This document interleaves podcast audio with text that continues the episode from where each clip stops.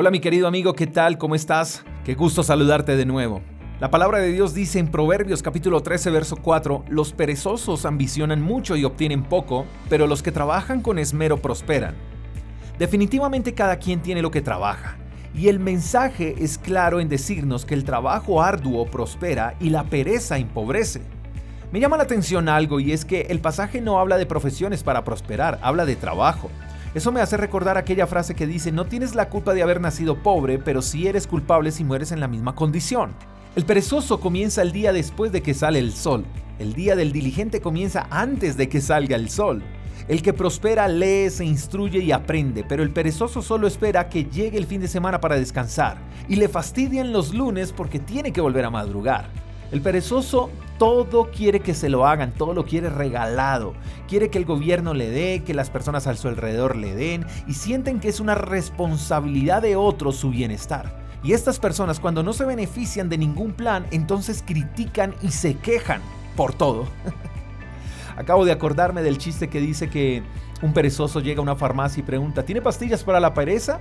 Sí, señor, por supuesto que tenemos. Ah, bueno, ¿me podría poner dos en la boca, por favor? ¿Sabes? Hay gente que les fluye más la pereza que las ganas de trabajar. Y gente así nunca prosperará. Así que creo que hoy es un excelente día para decidir. Decidir trabajar con un propósito y prosperar o hacer las cosas con pereza y sin propósito, sin pasión y obtener los mismos resultados. Y ahí está el punto. Tú no te puedes quejar de la vida que tú mismo construyes para ti. Si no sabes cómo abandonar la pereza y empezar a ser un poco más productivo, busca ayuda. Hay conferencias en YouTube, hay muchísimos libros que te enseñan finanzas, administración, ventas, estrategias, mercadeo, proyectos de vida, principios de mayordomía. Sigue en redes sociales cuentas que sumen a tu crecimiento. Sigue personas que te inspiren a ser mejor cada día.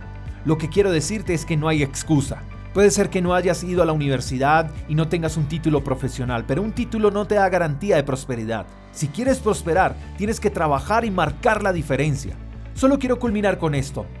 Solo no lo lograrás, necesitas la ayuda de Dios, su sabiduría y además sus fuerzas.